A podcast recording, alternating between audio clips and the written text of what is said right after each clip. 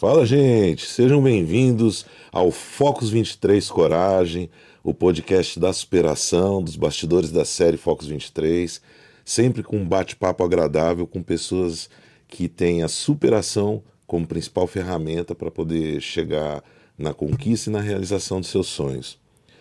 Antes de apresentar minha convidada de hoje, eu acho que é importante destacar algo que tem ficado bem nítido assim, né, durante os nossos episódios anteriores, com as pessoas que é, têm me presenteado com, com a sua presença, com o compartilhamento de histórias de vida aqui no nosso podcast.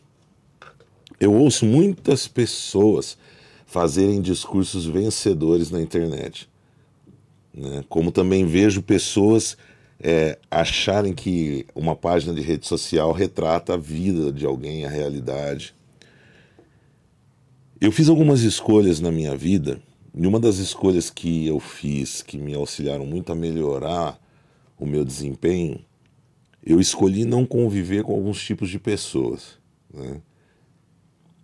Algumas pessoas que me conhecem sabem que eu repito com frequência aquele discurso: eu não gosto de gente fraca. E isso faz com que muitas vezes eu seja taxado como um cara arrogante, soberbo. Mas eu vou exemplificar isso hoje até porque eu leio muito sobre isso, né, sobre as resenhas, gente concordando comigo, gente discordando comigo. Então imagina você que é filho, né? E que tem um bom pai. Um pai que se esforça para te dar presença, não é, só prover as necessidades do lar, mas presença emocional, afetiva, né, sentimental. Seu pai é forte independente do que a sociedade imagine dele. Seu pai não está em rede social, seu pai não está nas notícias, seu pai é forte. Agora imagina, gente, aquele, aquele filho que quando sente um aperto no coração e precisa desabafar alguma coisa, ele não encontra o cara que colocou ele no mundo, né? Sei lá, foi um instrumento, não sei nem como descrever. Não encontra o cara porque o cara tá paquerando por aí, o cara tá no bar, o cara tá bebendo, o cara tá, né? Esse é um cara fraco. E na minha vida não tem espaço para gente fraca. Claro, existem pessoas que estão fracas, né? Pessoas que passam por um momento difícil, como eu já passei muitas vezes, e aí a gente tem que usar aquilo que que eu acredito que Deus quer, que é os mais fortes incentivam os mais fracos e ensinam e auxiliam os mais fracos a se tornarem pessoas fortes. E eu tô assim, eu tô num ponto que muitas vezes eu tenho vontade de deletar meu WhatsApp, eu deletar meu Instagram, não vou fazer isso porque profissionalmente é meu meio de me comunicar com vocês. Porque eu tenho é, é, visto pessoas que acreditam que simplesmente você crer vai te fazer chegar em algum lugar. Não existe isso, pessoal. Entendeu? Você crer é importante. Trabalhar é fundamental. Então, assim, não adianta você acreditar que vai ficar rico. Né? O dinheiro não vai cair do céu. Desculpa, né? O dinheiro não vai cair do céu. Não adianta você acreditar que vai sempre ser saudável se você não zelar pela sua saúde. Então, no lugar de culpar as pessoas pela sua fraqueza, pelo seu momento de dificuldade, vá trabalhar, construir, prosperar, superar, que aí você vai conseguir encontrar realmente o teu caminho, a prosperidade vai chegar e os objetivos vão ficar bem acessíveis. E no nosso episódio de hoje eu tenho uma pessoa que conhece bem esse caminho, porque percorreu também. Ela é uma empreendedora, uma pessoa que é sinônimo de vencedora, uma boa mãe, forte, uma boa avó, uma boa empresária, uma boa influenciadora, minha amiga Val Alves. Seja bem-vinda ao Fox 23 Coragem. A gente já bateu papo no Fox 23 Superação, mas você está aqui no Fox 23 Coragem. Que honra, que honra, Jaime. Bater um papo aqui com você, trocarmos as nossas experiências. É sempre muito uma honra estar com você, estar na sua companhia e num projeto tão maravilhoso como o Focus é, Coragem. Uma honra estar com você. A honra é minha. A gente vive tricotando, né? A gente já é amigo, a gente vive batendo papo no dia a dia, mas profissionalmente, assim, poder levar, trocar ideias, debater, sempre é bom. Sim. Né? Val, nesse projeto novo, acho que a gente precisa te apresentar de novo, novamente para as pessoas. Correto. Quem é a Valdenice Alves, a Val Alves? A Val Alves é uma apaixonada pela vida, apaixonada pela, pela minha família, né? E, e buscando a coragem para ter sempre a superação, né? Como você mesmo diz. Eu sou filha de agricultores, morava na roça, e não é agricultores que tem terra, não, tá? É agricultor que trabalhava na terra dos outros, né? E, e viemos para a cidade, graças a Deus, foi uma grande virada e consegui fazer a minha escalada profissional, minha escalada financeira. E eu sou formada em administração de empresas. Toquei assim meu negócio próprio por mais de 30 anos na área do setor calçadista. E agora estou entrando aí, me enveredando por escrever, por palestras, por mentorias. Estou iniciando aí um novo, novo projeto, conhecendo novas pessoas, né? Essa é a Val, apaixonada pela vida e querendo mais. Eu sempre falo, sou grata pelo que eu tenho, mas estou em busca do De que eu novos. quero, né? De coisas novas, né? E é isso. Sou Val, é, você disse que é, veio da roça. Da roça, da roça de trabalhar na roça mesmo, viu? Não era só de, de morar na roça, não. A roça ainda está com você? Tá, né? A gente sai da roça, mas a roça não sai da gente, né? E como, como a roça influenciou na, na sua formação como empresária, como em- empreendedora? Jaime, eu tenho umas passagens assim de quando eu trabalhava na roça. Eu não sei se você já eh, entende um pouco de como colhia tomate antigamente. Hoje utilizam máquinas, né? Mas antigamente a gente colhia tomates em caixas, né? É, a gente em- catava eu caixas. conheço de ver, assim, Isso, né? a gente trabalhava dessa forma. Então eu era muito nova, muito nova, uma menina. E eu me desafiava todo dia. Então, tipo, se um dia eu colhia X caixas, a gente estudava um período e no outro período ia para a roça. E no outro dia eu queria me desafiar, eu queria colher mais tomates. Então, assim, é uma coisa que, que, que veio desde a roça e eu trouxe, né, para minha vida profissional. Sempre me desafiar. Sempre, ah, montou um negócio, tá rodando, tá legal, beleza. Vamos pensar em outra coisa, vamos fazer, montar uma outra, uma outra renda, vamos fazer de uma outra forma. Então, esse desafiar que eu trago desde a roça, quando a gente chacoalhava amendoim, que hoje é tudo feito por máquinas, mas a gente tirava da terra, sacudia, fazia um montinho e botava lá para o outro vir batendo depois quando o amendoim secasse. Então, cada rua que eu fazia por dia, no outro dia eu queria fazer uma a mais, Você ganhava por produtividade? por produtividade. A gente traba- ganhava, no caso do tomates, por caixas, e no caso do amendoim, por ruas. Então, isso me desafiava. Ser melhor, porque ia me render também.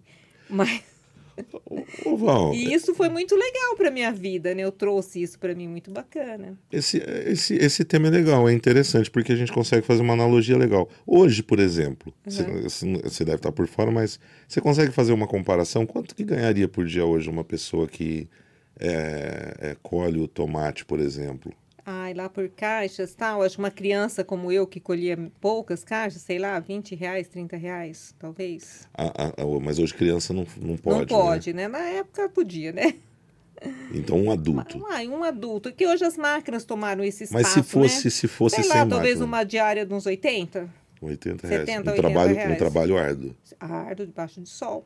Tanto é, Jaime, que uma das coisas que me marcam muito assim é que quando eu vim para a cidade para trabalhar de empregada doméstica, eu fui para o céu. Imagina, eu não tinha mais o sol escaldante na minha cabeça, eu tinha uma água gelada. Então, é, é como que, às vezes, ao olhar de uma pessoa, ah, saiu da roça para vir trabalhar de empregada doméstica, mas para mim foi uma grande virada já, né? Porque o sol judia. Né? Trabalhar o dia todo no sol judia. É interessante isso, porque você falou uma coisa muito interessante para a gente refletir. Quando se fala sobre empregada doméstica, né? É, Em algumas conversas, em alguns assuntos abordados, a empregada doméstica sempre aparece, se você observar bem, É. a, a profissão da empregada doméstica sempre aparece ou, ou já como a imagem de, um, de, um- de uma pessoa sofrida, que de fato é Sim. muitas vezes, Aham. e, e com, como se fosse também um, um- tipo não é aquilo que, que a pessoa sonhou para ela, né? tinha muita. Você, eu conheço tua história, nós vamos falar disso Aham. depois. Mas você sabe que hoje tem muitas, muitas famílias que fazem da vida de uma profissional como as empregadas domésticas um inferno, né?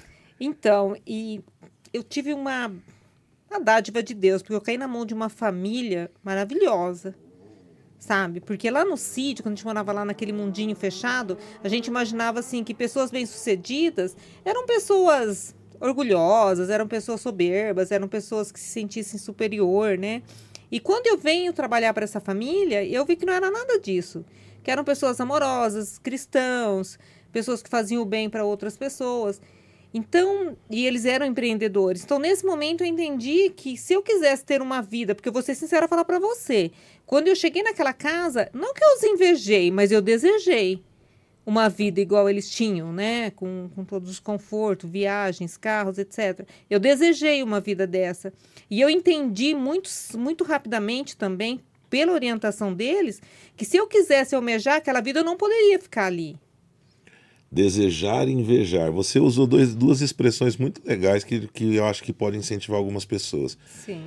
As pessoas geralmente acham que desejar é uma coisa feia, né? Você, ah, eu desejo ter o mesmo padrão de vida que aquela pessoa tem. Não, eu desejei e achei que isso foi tão positivo, tanto para mim, para eles também, que sempre me orientaram muito, que eles me acolheram ali, né, naquela família.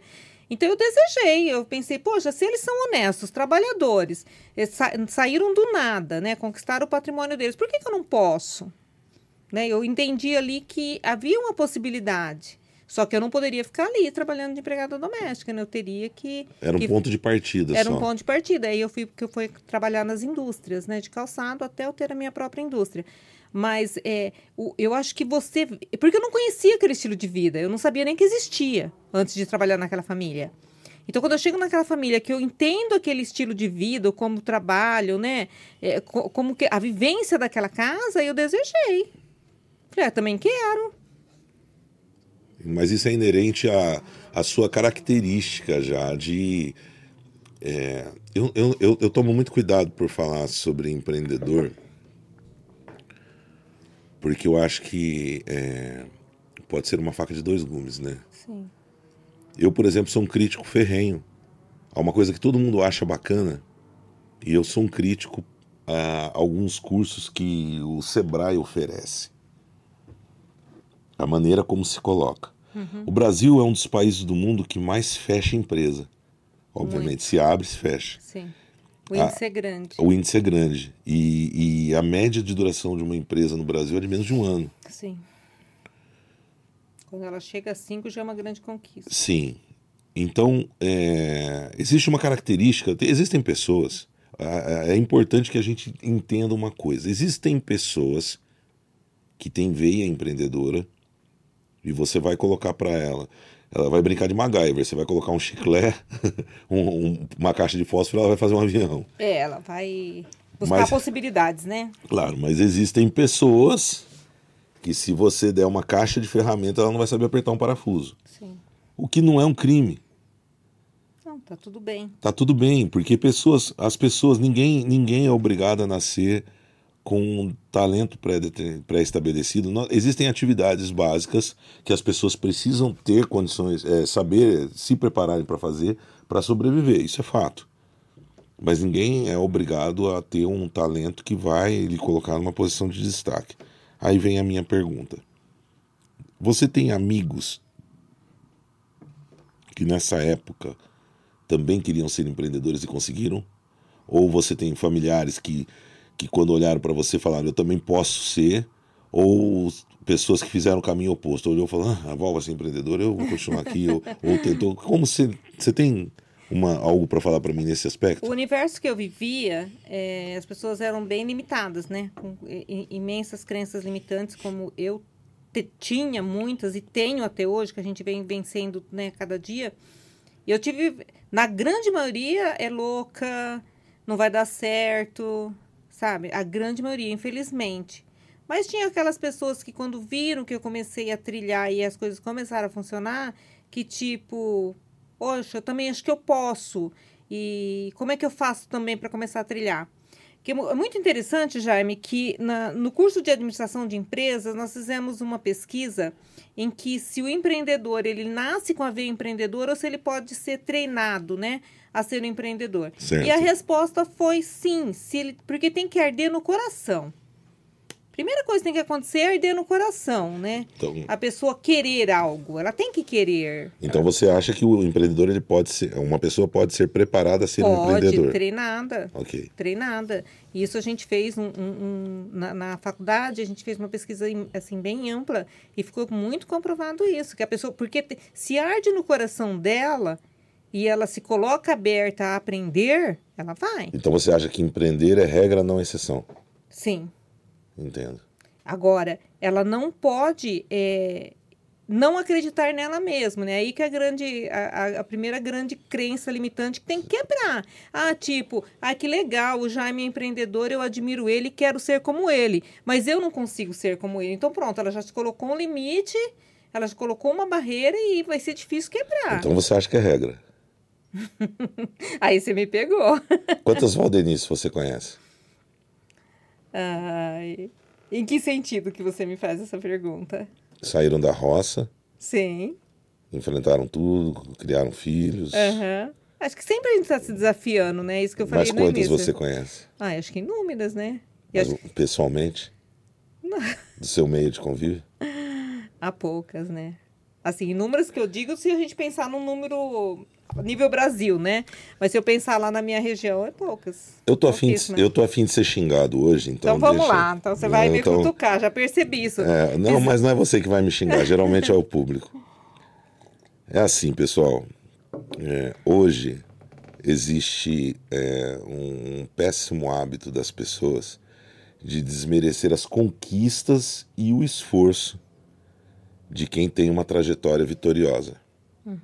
Eu não acho que ser um grande empreendedor, um grande destaque em alguma área seja uma regra. Eu acho que é uma exceção. Principalmente porque eu não vejo todos os dias pessoas dispostas a pagar o preço para isso. Eu vou fazer uma pergunta: abriu mão de muita coisa para poder vencer? É, se você não aguentar o processo, você não chega ao sucesso, né? É a jornada. É. O processo é. As pessoas olham sempre o resultado.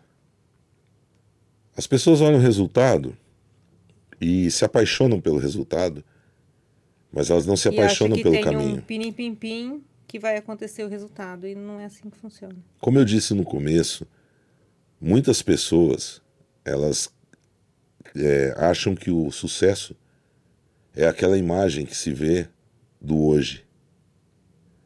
Mas para você entender, ver, conhecer é uma coisa, entender a mente, a realidade de um vencedor, você precisa ir mais a fundo. É, você está dirigindo por uma avenida. Correto.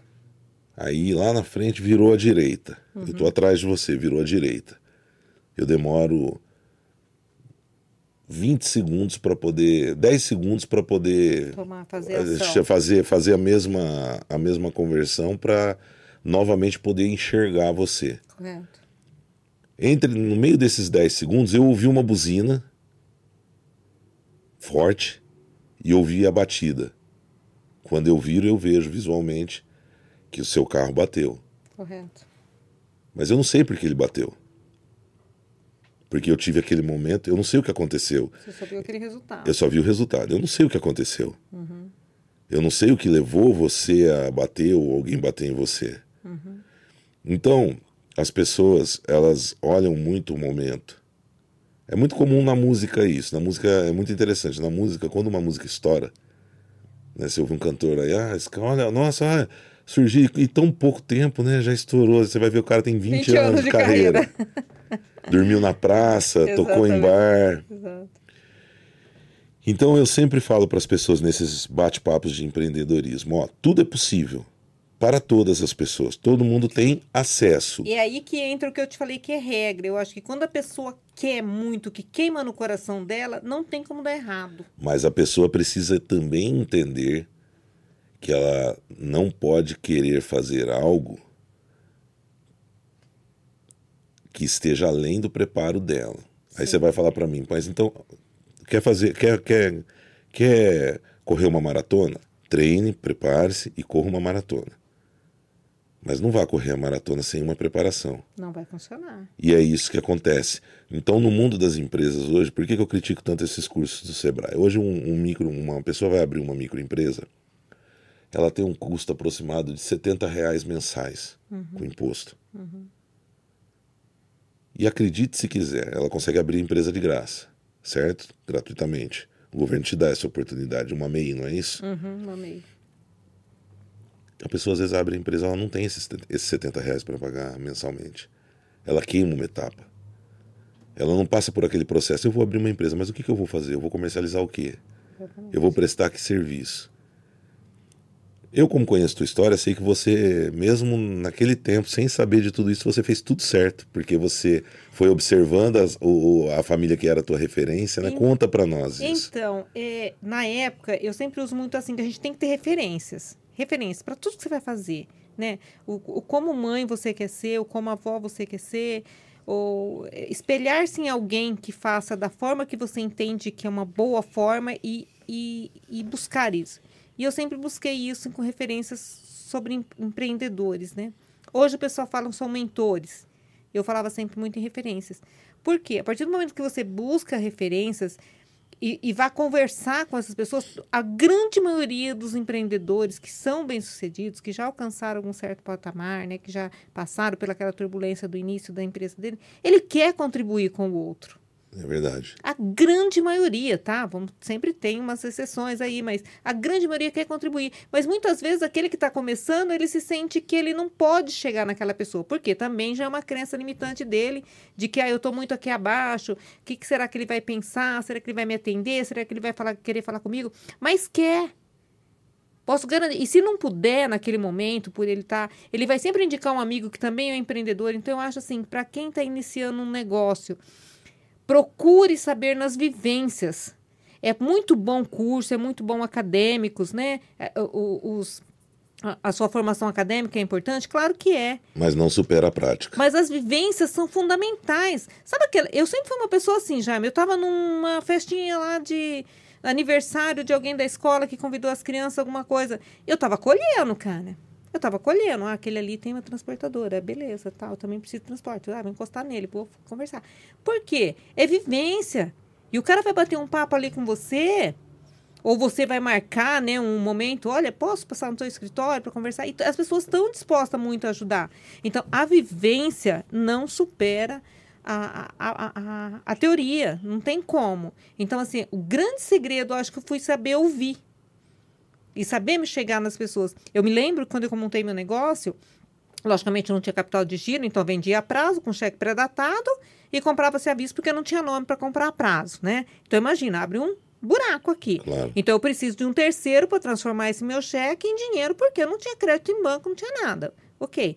E nesse momento, essa pessoa que me adiantava esse dinheiro era um cara que tinha tido aquelas é, saídas do Banco do Brasil, é, que eram incentivados, né, Sim. a saírem com uma certa idade e tal. E ele tinha uma grana e ele era muito afim de falar. E eu muito afim de ouvir. Então, cada vez que a gente ia fazer uma negociação de cheques e que ele cobrava lá pelo trabalho dele, eu tinha uma mentoria. Hoje eu, eu não entendia que era uma mentoria, né? Mas eu tinha uma mentoria gratuita. E, e, hoje ele tem mais de quase 90 anos e recentemente eu tive a oportunidade de estar num jantar no nosso sindicato com ele e eu falar isso para ele, o quanto ele contribuiu com a minha vida. E ele disse para mim: Você não tem ideia como eu me sentia mal de cobrar por fazer aquele trabalho para você. E ele me ajudou demais. Por quê? Ele queria contribuir. E se eu não estou aberta, e se eu falo, não, esse cara aí já, o nível dele é muito alto, né? Ele, então, assim, a vivência, cara, um bate-papo, uma hora sentado na frente de um bom empresário, um empreendedor nato, você que está começando, nossa, é muito bom. Mas você tem que estar tá aberto a ouvir. Porque muitas vezes não vem de encontro com o que você pensa, vai fazer você refletir. Essa reflexão é muito importante. É, o Brasil ele é um país que tem uma carga tributária gigante. gigante. E tem um dos melhores sistemas do mundo de rastreamento de, de, de malha é, é, fiscal. fiscal. E isso complica muito as pessoas, né? Porque a carga tributária não traz um benefício como deveria trazer. Por N motivos aí envolvidos. Você sentiu isso durante essas décadas à frente da sua indústria? Muito, muito. E muitas mudanças também, né? Muitas vezes nem o meu contador que dava conta de, às vezes, acompanhar a, a, a, as mudanças. E, e muita tributação, assim, por exemplo, você compra num estado, aí você compra com 12% que você dá de entrada, aí você vende para outro estado, que é 18%. Então, são, até está vindo uma reforma tributária que, sinceramente, eu não, não, não sei a fundo, mas tem muita coisa para melhorar, porque a gente apanhava muito. Eu me lembro que um ano a gente foi se dar conta, a gente tinha perdido assim ICMS por falta de saber de fazer a gestão daquilo adequadamente, a gente tinha perdido mais do que a gente tinha lucrado. Então. É assustador, é assustador. Tem que apanhar muito para aprender. Foram quantas crises? Inúmeras, né? Inúmeras, né? Para você ter uma ideia, eu montei meu negócio no cruz, cruzado. Cruzado. Que ano foi isso? 92. 92. Que virou, virou Cruzado Novo depois, né? É, depois Cruzado Novo. Depois... E Collor toma todo o dinheiro. O meu não pegou, porque estava começando um negócio, não tinha nada para ele pegar.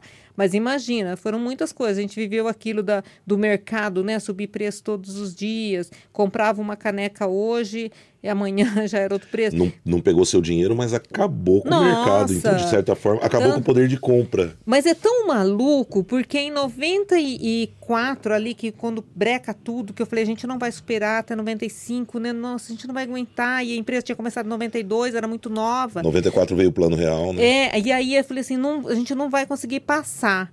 E na luta, na luta, na luta, na luta. Aí, quando fui em 96, eu estava construindo meu primeiro galpão próprio. Então, assim, o negócio próprio também tem disso, né? Quando ele guina também é rápido o negócio, né? É que você e... também é um ponto fora da curva, né, Val? É por isso que eu, eu costumo dizer também. É, é a gente tem que jogar a realidade. Acho que por uhum. isso que as uhum. pessoas às vezes também não vão muito com a minha cara. A gente tem que jogar a realidade. Não adianta você. A, a pessoa, ela, ela ter a veia do empreendedorismo não é inerente à escolha da pessoa também, certo? Ah, não, eu quero ser um empreendedor, amém, ok. Eu quero ser um empreendedor de destaque, peraí, são, é um outro assunto. O que eu quero dizer é que as pessoas hoje elas não visam muito, elas não têm essa atenção. Você na, fez uma narrativa há pouco, você ia numa festinha já falava, pô, ali tem um cara numa transportadora, eu preciso de transporte, né? Então você, na verdade, estava fazendo os primórdios do que a gente chama hoje de network. Então, eu, eu dizia assim, nossa, gente, eu sou um sanguessuga, né? Eu quero sugar todas as pessoas. Era a mania e... que eu falava comigo mesma, né? Mas era o network.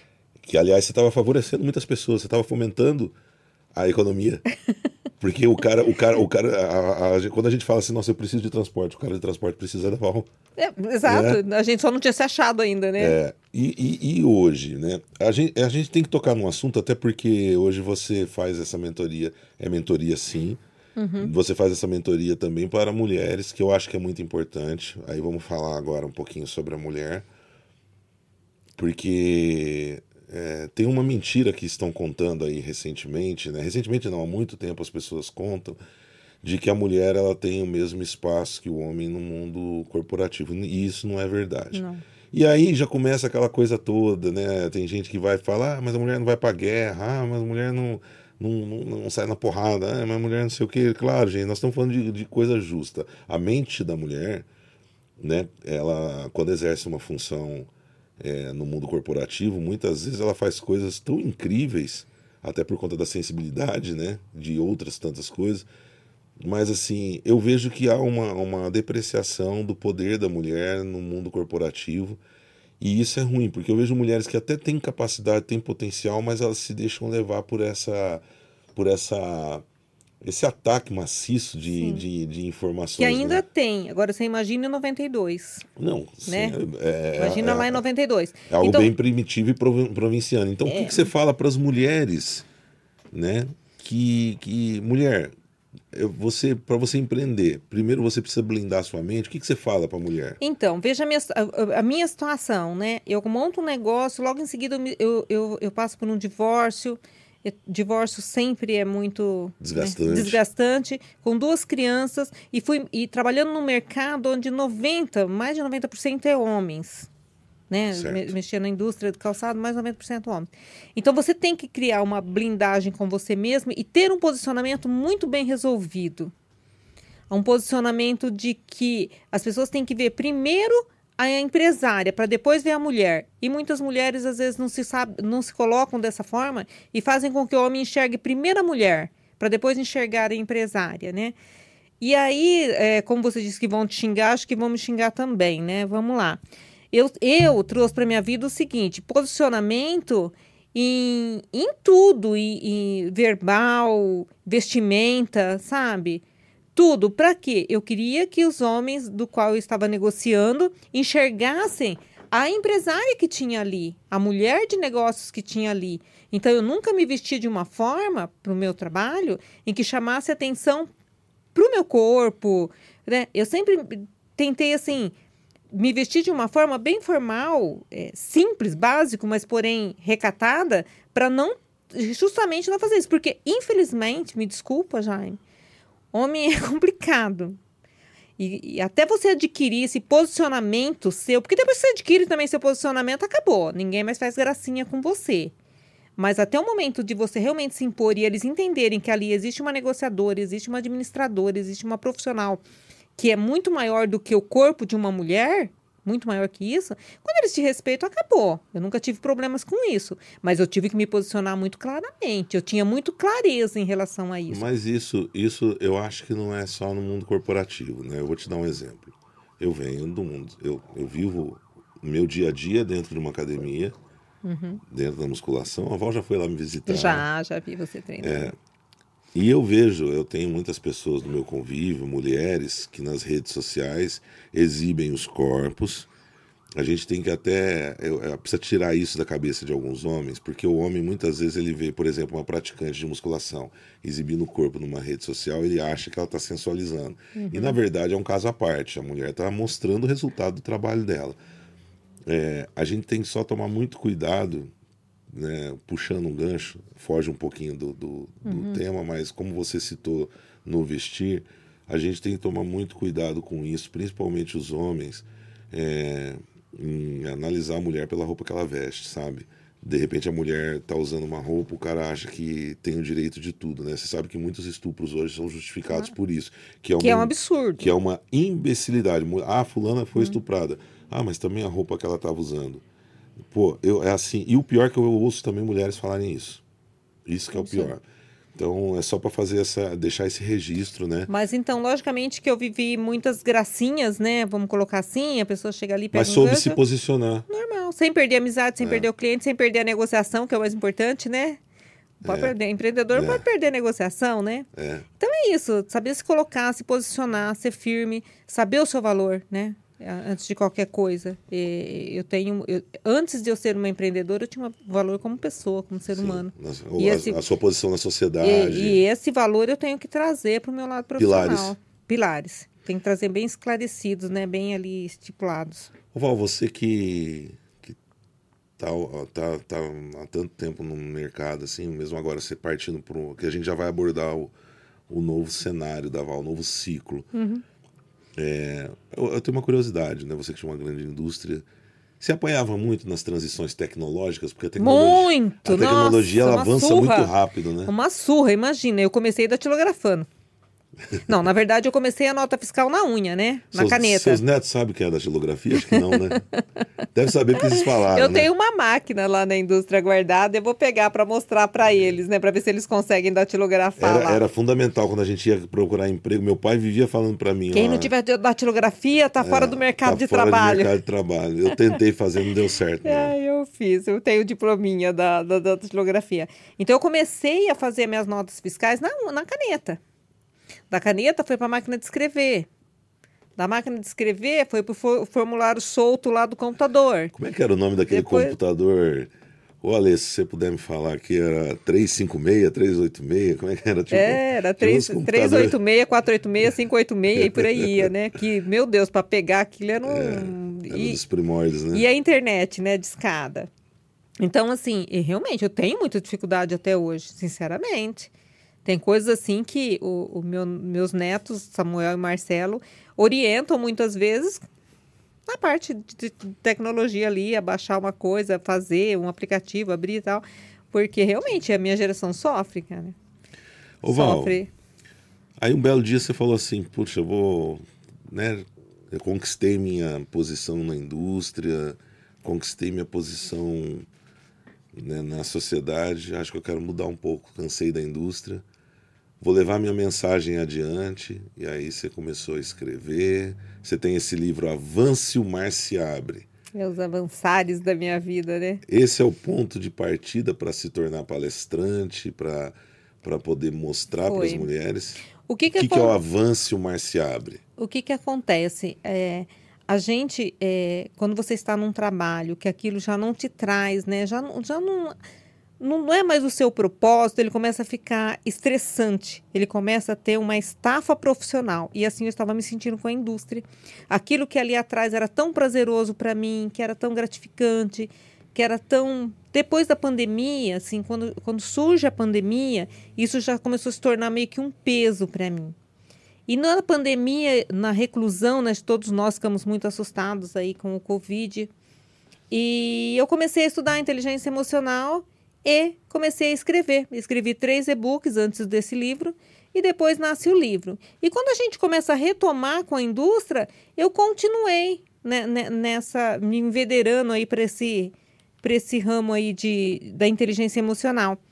E eu comecei a entender que eu, eu sempre entendi o seguinte, Jaime, a minha missão de vida era gerar emprego. Não sei se é porque eu sofri tanto com falta de emprego, trabalhando na roça tal, né? Tinha isso com, comigo. Ah, Deus me deu uma missão que é gerar emprego. Então, gerei, já tivemos, assim, funcionários é, internos, mais de, de 120 funcionários, fora né, os externos. Mas chegou um momento que eu entendi que a minha missão ela tinha se ampliado, não era mais só gerar emprego era fazer com que pessoas pudessem né, contribuir com isso também de gerar emprego, e que eu tinha muito para passar. E aí foi que eu decidi, é, em 2020, final de 2022, início de 2023, encerrar as atividades. E eu estava numa posição muito confortável, graças a Deus, de realmente conseguir encerrar. Sabe, em relação aos impostos, em relação a tudo, trabalhávamos em galpões próprios, etc. Então eu estava numa posição tranquila para encerrar as atividades. E eu decido encerrar porque eu entendi que a minha missão, meu propósito era outro. Bem maior. Bem maior. E agora eu estou me desafiando novamente, porque tudo que a gente começa, você sabe o quanto é, é, é, é difícil, né?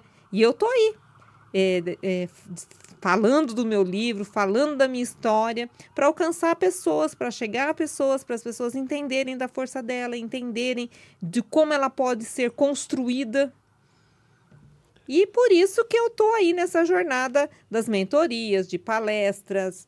E eu tenho certeza, eu tenho muito a agregar para essas pessoas. Quantas pessoas você chegou, quantos empregos diretos você chegou a gerar e indiretos? Ah, no total chegava uns 350, né?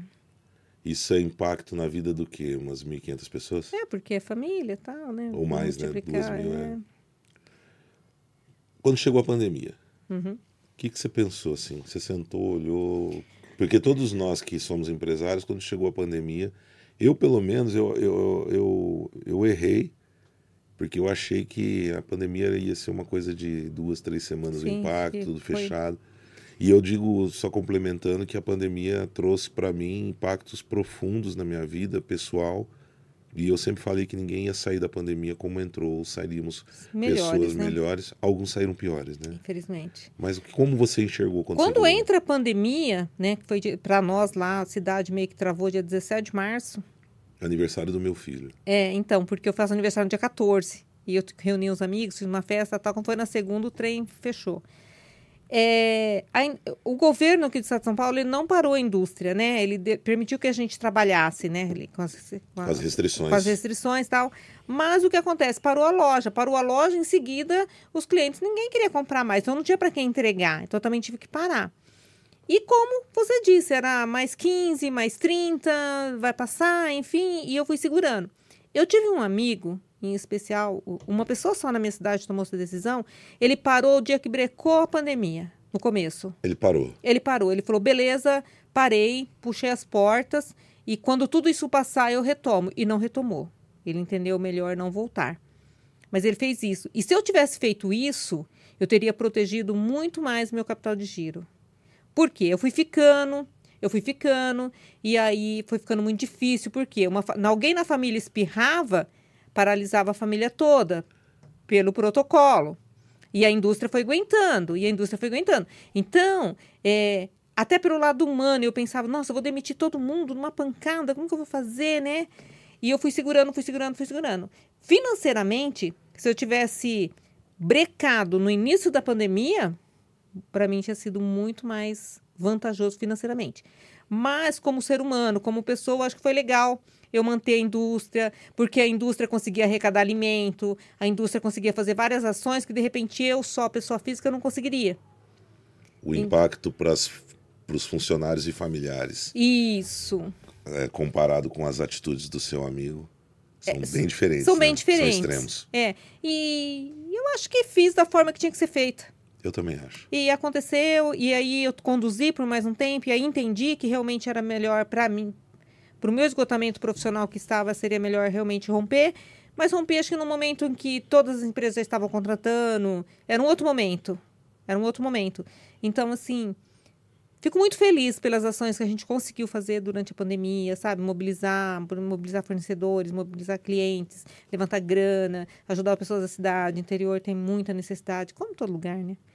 E a gente conseguiu contribuir muito com a sociedade nesse momento. Então foi bom eu ficar com a indústria. Foi muito bom. Financeiramente teve prejuízo, mas como pessoa, como ser humano, foi muito vantajoso. Eu respeito muito isso, porque é, hoje nós estamos aqui gravando na capital, né?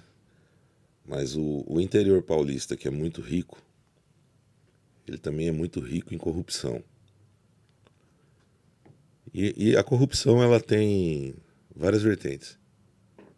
Né? A corrupção, diferente do que as pessoas pensam, ela não começa com o desvio, com o roubo. A corrupção começa quando a escolha pela equipe de gestão de um município, por exemplo, é feita sem um critério técnico. Começa aí a corrupção. Uhum. Eu né, venho do interior também, você sabe. Ainda tenho família no interior. E me entristece ver como cidades grandes, proporcionalmente, assim, cidades que têm um potencial, são administradas por pessoas com interesses provincianos. Porque hoje falta para a administração pública. Você pega uma cidade de 180 mil habitantes. Eu não vou nem citar o nome, todo mundo sabe onde é a cidade que a minha família mora, mas não vou nem ser. Melhor não. Melhor não. é uma cidade que você anda pelo centro e você vê uma infinidade de imóveis fechados, de, né? E eu falo, será que a administração pública não poderia fazer um trabalho, um plano conjunto de incentivo? Porque, sinceramente, em muitas cidades, para mim, a associação comercial serve só de enfeite. Para mim. Ah, serve para fazer o quê? Para consultar Serasa, para.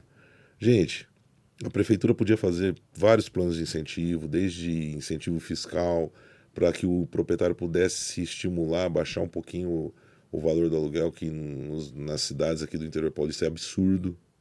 Esses imóveis que estão com o IPTU todo enroscado aí, que vem de gerações, Sim. a prefeitura poder contribuir com isso, até para facilitar. Dando contrapartida. Pra... Isso, exato. Né? Uhum. E com isso você gera, você gera emprego que aquece a economia, né? Mas é difícil. Por isso que quando eu sento à frente de um empresário que ultrapassou, são, você falou que iniciou em 92, não é? Uhum. 92, então nós temos lá 92, 2002, 2012, 2012 são 30 anos.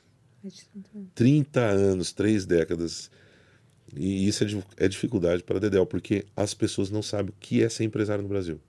É uma montanha russa, né? Para cada mil reais que ele gasta, ele tem que pagar mais mil de encargos em, é. em termos de. Fazendo uhum. uma conta boba. Sim. Em termos de uhum. contratação, né? E hoje, o seu público. Vamos mudar um pouco de assunto. Seu público, quando você vai dar uma palestra, né, quando você vai divulgar esse livro e uhum. falar de empreendedorismo, o que, que você nota no seu público? Qual é o perfil do público das palestras da Val? No geral, é, eu, eu penso assim, o público ainda eles querem muita coisa imediata, né? E a gente vem com o propósito de, da construção, né? A longo então, prazo, médio é, e longo prazo. Um pouco médio e longo prazo. Então essa pessoa ainda ela quer aquela coisa mais imediatista. Mas conforme vai, né, se construindo ali a palestra, se direcionando, porque Moisés, ele não enfrentou só o mar.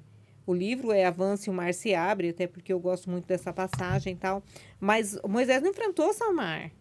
Ele enfrentou o mar, ele enfrentou o faraó, ele enfrentou as pessoas, ele enfrentou seus a tempestade. seus próprios questionamentos. Seus próprios medos, seus próprios questionamentos. Então, assim, Moisés enfrentou muita coisa. Então, o que, a, o que eu trago é isso, é enfrentar diariamente. Você acha que eu, hoje, iniciando uma carreira, enfrentando uma plateia aí de 400 pessoas, fazer uma palestra, uma pessoa que não, não tinha isso na vida, né? de oratória dessa forma, não causa medo? Claro que causa. Sim. Mas é um medo que, tipo, eu vou. É uma construção porque eu quero chegar a alcançar essa minha meta de alcançar pessoas. E a única forma de alcançar pessoas é falando. Sim. Eu não tenho outro meio, né? É falando, é divulgando meu livro. É, é eu, eu, tenho que estar tá aberta a essas pessoas. Então, o que eu vejo é que as mulheres olham a Valdenice hoje, a menina da roça, a menina que trabalhou de empregada doméstica, que criou os filhos sozinha, que fez a sua escalada financeira, é, sua construção financeira sozinha, assim, em questão de um parceiro de vida. Sim. E ela acha o resultado muito legal tudo que ela conquistou, o patrimônio que ela conquistou, tudo que ela conquistou é legal, tal, mas não quer pagar o preço da minha construção. Logicamente que hoje ela tendo uma mentora, como eu passei por tudo isso, ela não vai precisar de 30 anos para isso. Claro, e as pedras não vão ser tão pesadas. Exatamente. Por quê? Porque vem com a vivência que nós estávamos falando, né? Já vem Sim. a vivência. Mas muitas vezes ela acha que não, que, que eu vim da roça ontem e hoje eu estou aqui no conforto da minha casa, com as coisas que eu conquistei, é, tanto emocionais quanto financeiras tal, e não é. Então, infelizmente, eu acho que o público ainda, ele tem que, que, que a gente ir construindo isso nele de ter um pouco calma, né? É, o, tudo ficou muito imediato, né? Todo mundo é muito imediatista. Sempre, sempre. E como que os homens veem a Val? Eles, tem homem que, você sente que os homens se inspiram, porque o brasileiro, ele é o latino, né? Uhum. Ele, o, o europeu, ele tem uma tendência maior a respeitar o, o, crescimento da mulher em termos de empreendedorismo, de liderança. O latino ainda tem um pouco daquele receio. Uhum. Eu tô correto? Você... Não, na minha região lá, é, como eu sempre é, tive uma administração muito cuidadinha, sabe? Assim, muito construidinha. Assim, Zelosa, assim. Zelosinha, é. Então, é, eu sempre tive muitas pessoas que chegavam a mim para buscar essa minha vivência. E isso, na grande maioria, homens, porque o, o negócio em que eu era inserida era a maioria de homens. E, todo, e as pessoas chegavam para me ouvir. Mas tipo, você vê isso micro ou macro? Essa, esse respeito? não é o geral, isso que você quer dizer, né? Não isso, é normal. Não é, é, é, são é pontuais, né? Pontuais, Algum, né? Alguns pontos, assim. Aquela pessoa que te conhece melhor, que sabe da sua história, então quer te ouvir. Mas é, infelizmente, no geral, ainda não é dessa forma, né? Nas suas palestras predomina o público feminino. Predomina. E embora eu, eu sempre busco tentar trazer o casal, porque, Jaime, não tem coisa melhor que ter um parceiro de vida, cara. Eu não tive. Mas eu valorizo demais quem tem e quando encontro uma mulher que vem né, me buscar a, a, essa mentoria e que chega, às vezes, reclamando de um ponto do, do, do parceiro de vida dela, eu falo, não, re, releva, calma. Tem, vamos ver os positivos né, aqui, porque é muito legal ter um parceiro de vida. Eu tenho algumas amigas que construíram uma escalada de vida delas e que jovens agora que estão começando, que têm um parceiro de vida e as que não têm. Com o parceiro a coisa vai mais suave. Eu acho que você tem mais com quem desabafar, você tem. Aquela pessoa te entende melhor aquele dia que você chega meio que mudo do serviço, que você não tá afim de falar nada. Então ele te entende melhor esse parceiro de vida. Posso te garantir, sozinho é bem difícil. Por isso que eu te disse que no, por isso que eu te disse no começo que não é regra. Vencer não é regra, empreender não é regra. Me veio uma coisa à cabeça aqui agora, né? Eu é, Estou há muitos anos na batalha, muitos anos. E quando eu saí do Brasil, saí com 100 euros no bolso, né? Para desbravar. Para desbravar, para desbravar. E hoje, às vezes, eu vejo as pessoas sem paciência, né? Às vezes as pessoas falam assim, ah, eu, eu isso, eu aquilo, eu, ai, mas o tempo está passando, gente. Eu, eu vou te dizer, eu vou contar uma coisa para você que acho que o meu público não sabe. Quando eu tinha, sei lá, 14 anos, acho que um dos primeiros McDonald's do, do, do interior paulista foi em Campinas, ali na, no cruzamento ali da Moraes Salles com a Norte Sul. Aham. Olha que curioso, meus amigos, ah, no McDonald's, não sei o que, tal, tal, tal, e eu era muito pobre, não tinha como ir no McDonald's. Você acredita que a primeira vez que eu pisei no McDonald's foi fora do país? E eu já tinha uma vida, de certa forma, confortável no Brasil. Aham. Por que que eu estou citando essa passagem? Porque você abrir mão de muita coisa permite que você conquiste muita coisa, né? E talvez o segredo é um dos segredos, né, um da fórmula do sucesso, não é o que você está disposto a fazer, é o que você está disposto a deixar de fazer. Você tá- tem que estar disposto a deixar de ir para o lazer enquanto, enquanto alguém está no lazer, você está trabalhando Exatamente. né? Eu, eu assisti um vídeo esses dias de uma moça que me soou até arrogante. Ela disse assim: Ó, eu trabalho, eu acordo às quatro da manhã. Se você não consegue acordar às quatro, o problema é seu. Já fiz não sei o quê, já fiz não sei o quê durante o dia, tal, tal, tal, tal, tal, tal, tal, tal, tal. Eu não acordo às quatro da manhã sempre, mas eu também acordo muito cedo e às vezes já estou na batalha. Mas eu já vi pessoas de sucesso que trabalham três, quatro horas no dia e têm uma produtividade muito grande. Então existe um péssimo hábito das pessoas de comparar o seu jardim com o do vizinho. A É. sua grama, né? Tem pessoas que são mais diurnas, são pessoas que são mais noturnas. Existem vários tipos E de segmentos pessoas, né? diferentes. E segmentos diferentes. Agora, uma coisa que eu prezo, que eu falo no meu livro, que eu falo nas minhas palestras, o importante é o empreendedor que está começando hoje. Hoje, eu decidi, estou com uma graninha, vou montar um negócio hoje. Ele tem que ter muitas prioridades bem definidas. E é ele, ele, a pessoa dele, né? O corpo dele é uma prioridade importantíssima. Sim, senão não vai. Entendeu? É importantíssimo. Então, é importante. Ah, tenho filhos. Eu nunca faltei numa reunião de escola dos meus filhos, dentro de toda a loucura que eu tinha de trabalho. Nunca faltei. Então, assim, nunca deixamos de fazer uma viagem, nem se fosse para a prainha de Buritama, lá na, na minha região. Mas nós tínhamos lazer. Tudo que tinha de lazer gratuito, eu estava dentro. Por quê? Se você não trazer a sua vida junto, e uma coisa que eu não consegui trazer junto foi o meu parceiro de vida, por conta de divergências desses pensamentos, e nesse momento que eu vou para o meu negócio próprio, a gente se perde. Você tem que trazer tudo junto. Você tem que estar na sua agenda, seus netos têm que estar na sua agenda, seus filhos têm que estar na sua agenda, sua esposa tem que estar na sua agenda. Então, eu entendo muito assim. Não adianta eu falar assim, ah, eu vou curtir meus netos quando eu chegar aos 70. Porque aí eu já parei, estou mais tranquila, tal, não sei o quê. Meus netos vão estar adultos. Você tem menos de 15 formaturas dos seus filhos para acompanhar durante uma vida, né? Entendeu? Então, assim, você tem que trazer tudo junto.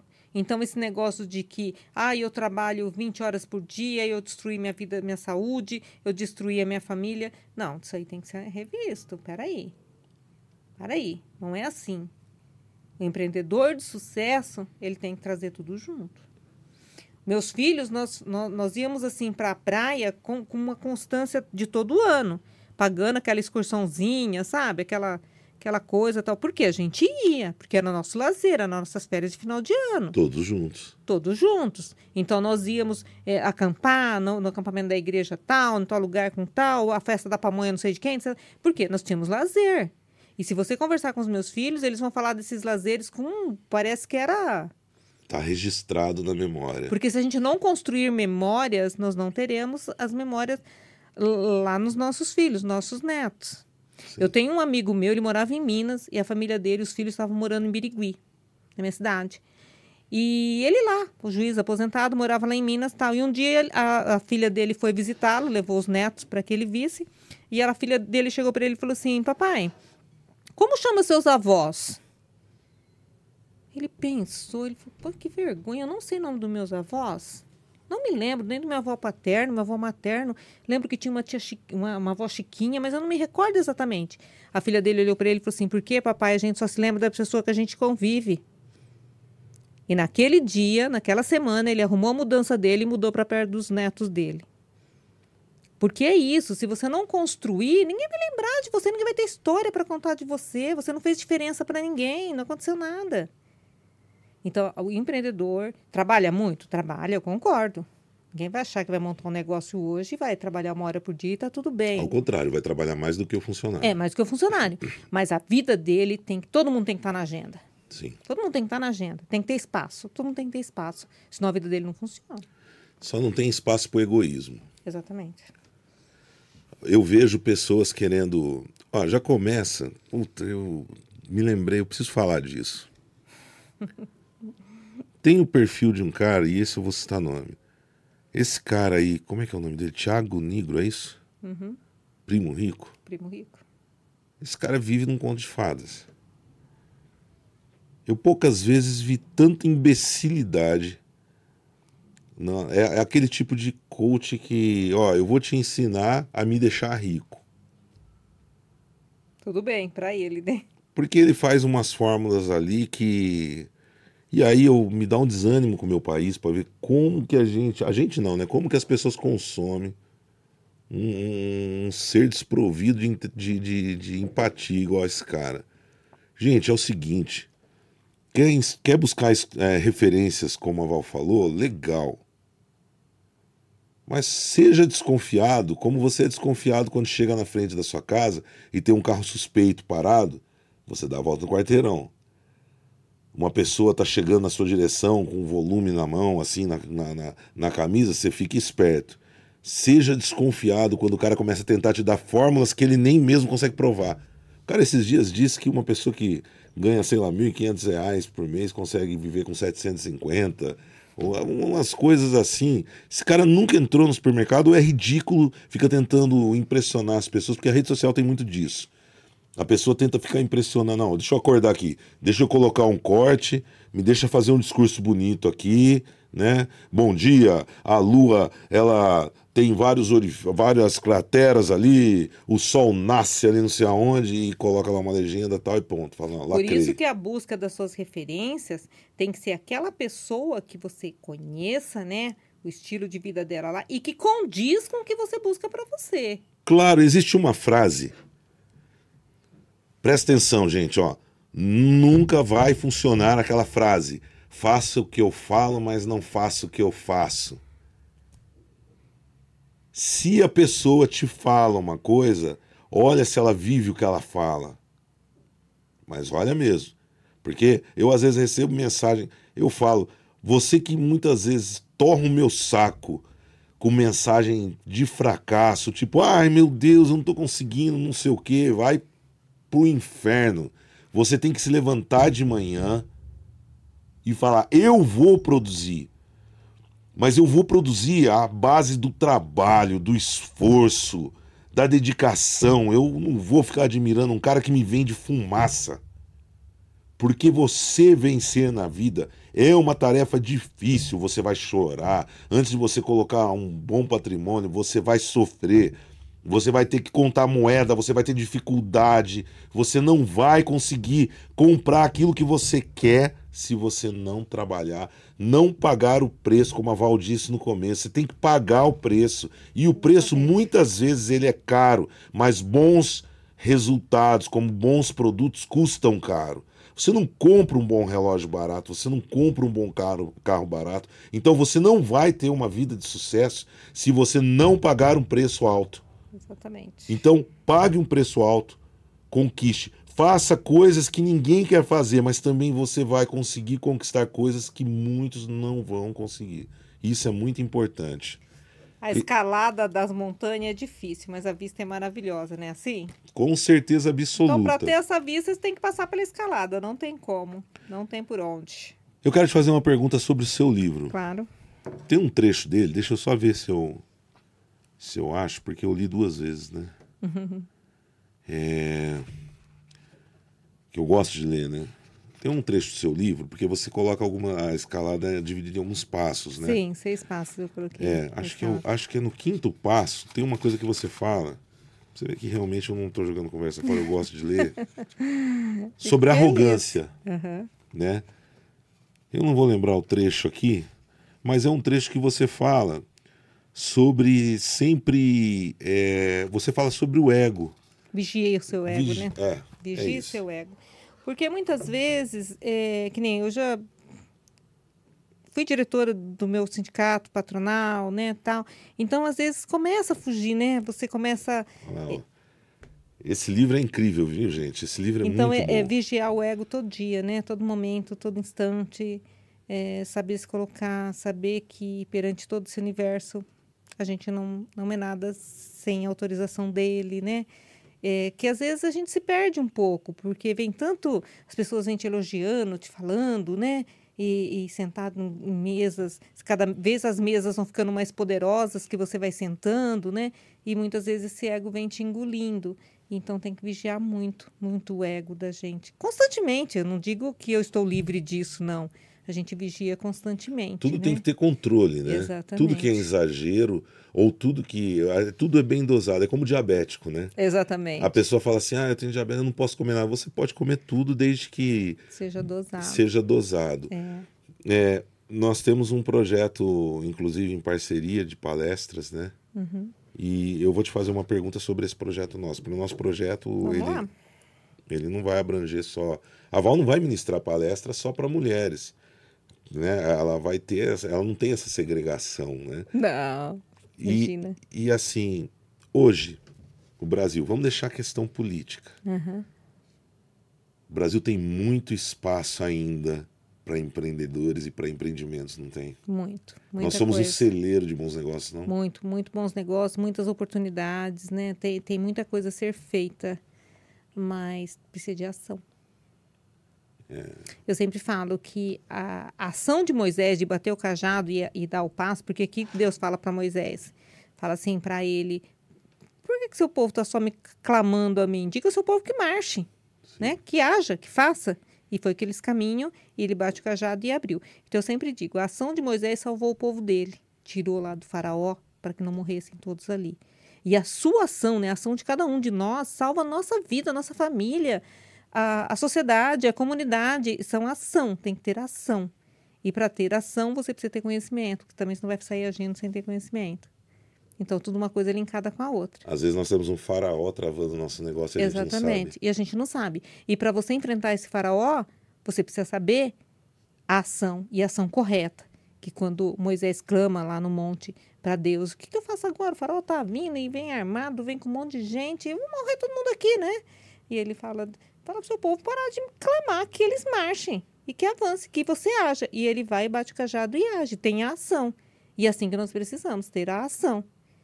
É, quando eu saí da minha cidade, é, lá em, em 90 e, e na década de 90, para vir abrir São Paulo, capital, com uma maletinha de calçado na mão, para abrir cliente, é uma ação, cara. É, é uma interiorana vindo desbravar uma capital. E hoje, eu é, avançando, né, entrando nesse projeto de palestras com você, é um avançar, é, é, é agir, é- é buscar conhecimento, é ter conhecimento do que eu vou dizer nas minhas palestras, mas ter o conhecimento também de avançar, de bater lá na porta do Jaime, de às vezes ficar perturbando um, um, um, para ter um network, para fazer. Você tem que avançar, você tem que ter ação. O poder da ação. Por isso que eu gosto do título da sua palestra, né? A gente conversou sobre Uhum. isso. Eu gosto muito disso. O mar se abre, porque a gente atravessa oceanos de dificuldade e tem que realmente abrir. Gente, eu convidei a Val para participar, inclusive, da nossa série Fox 23, dando espaço de mentoria para alguns dos participantes. Vocês vão Ai, entender. Uhum. sobre isso, né, Val? A gente conversou um pouquinho. Ficaria horas falando com você. A Val hoje é minha amiga, graças a Deus. a gente, Ai, além de parceiros, né? Além de irmão. parceiros. Pessoal, esse livro, ele é sensacional. Tá ali ó, na tela. Avance o Mar se Abre. É um livro incrível. Vale a pena. É... Val, Tá qual- saindo um audiolivro aí? Tá saindo um audiolivro e, e Ah, tem então mais, tá. tem mais coisas também. E quando e a rede social da- oficial da Val é Val Alves Oficial. Val Alves, ponto oficial. Ponto oficial, Val Alves, ponto oficial no Instagram. E também, assim como eu faço com todas as pessoas que se sentam aqui, que são pessoas que eu admiro. Ah, pô, eu não tô conseguindo falar com a Val. Pode ir que a minha equipe responde lá no direct, a gente direciona. Eu também sou xereta, sempre mando para ela as coisas. E esse livro aqui como eu sempre faço questão de provar, eu gosto de consumir, eu leio tudo que eu ganho. Uhum. É um livro que pode inspirar as pessoas. É, é, é aquele livro para você ter de cabeceira, né? É. Voltou ali, vamos voltar, vamos ver como que foi a jornada dela, o que, que ela mostra aqui, quais são os passos, vamos reler de novo esses passos, porque ser coisas é, vivenciadas. Vivenciadas. Val, muito obrigado né, por você ter é, me dado a honra novamente da, ah, imagina, desse bate-papo. Um Nós temos hoje essa, essa nova casa né, do Fox 23 Coragem, que esse é o nosso quinto episódio. E é um episódio que eu tenho a felicidade de dizer que é um dos, dos que eu mais gostei. Aliás, eu falo isso em todos, porque. Tudo é né, é bom, né? Por exemplo, eu, eu recebi aqui o JC Sampa, que tem. Eu tenho uma história muito legal sobre o Sampa Crio. Eu, no começo da minha vida, já trabalhei de tudo e fui segurança em show de Sampa Crio. Olha como o mundo dá voltas. É muito bacana, hein? Né? E, e, tem música do Sampa Crio que marca a minha história com meu irmão. Então, é, são coisas assim. Mas a gente vai ter muita, muita coisa para bater papo ainda em outras ocasiões. Quero agradecer a nossa equipe maravilhosa, como sempre, né? O Ale Araújo, que é responsável por deixar tudo tão bonito assim no vídeo, quando vocês veem a direção técnica e artística é dele. O Samuel Bueno, que faz a nossa operação técnica. O Alexandre Lacerda, que faz o design gráfico. O Lucas Henrique, que faz a edição dos cortes. A nossa querida Thaís, que é lá do departamento administrativo, que dá um trabalho tremendo. O Emerson Cortes, que é do departamento comercial, sob a direção do nosso querido Túlio Rocha. Pessoal, muito obrigado, Val, muito obrigado. Eu que agradeço. Uma, uma mensagem para as pessoas que te seguem e para os que te conheceram hoje. A vida é feita de escolhas. Faça as melhores. Muito bom. Simples e objetivo.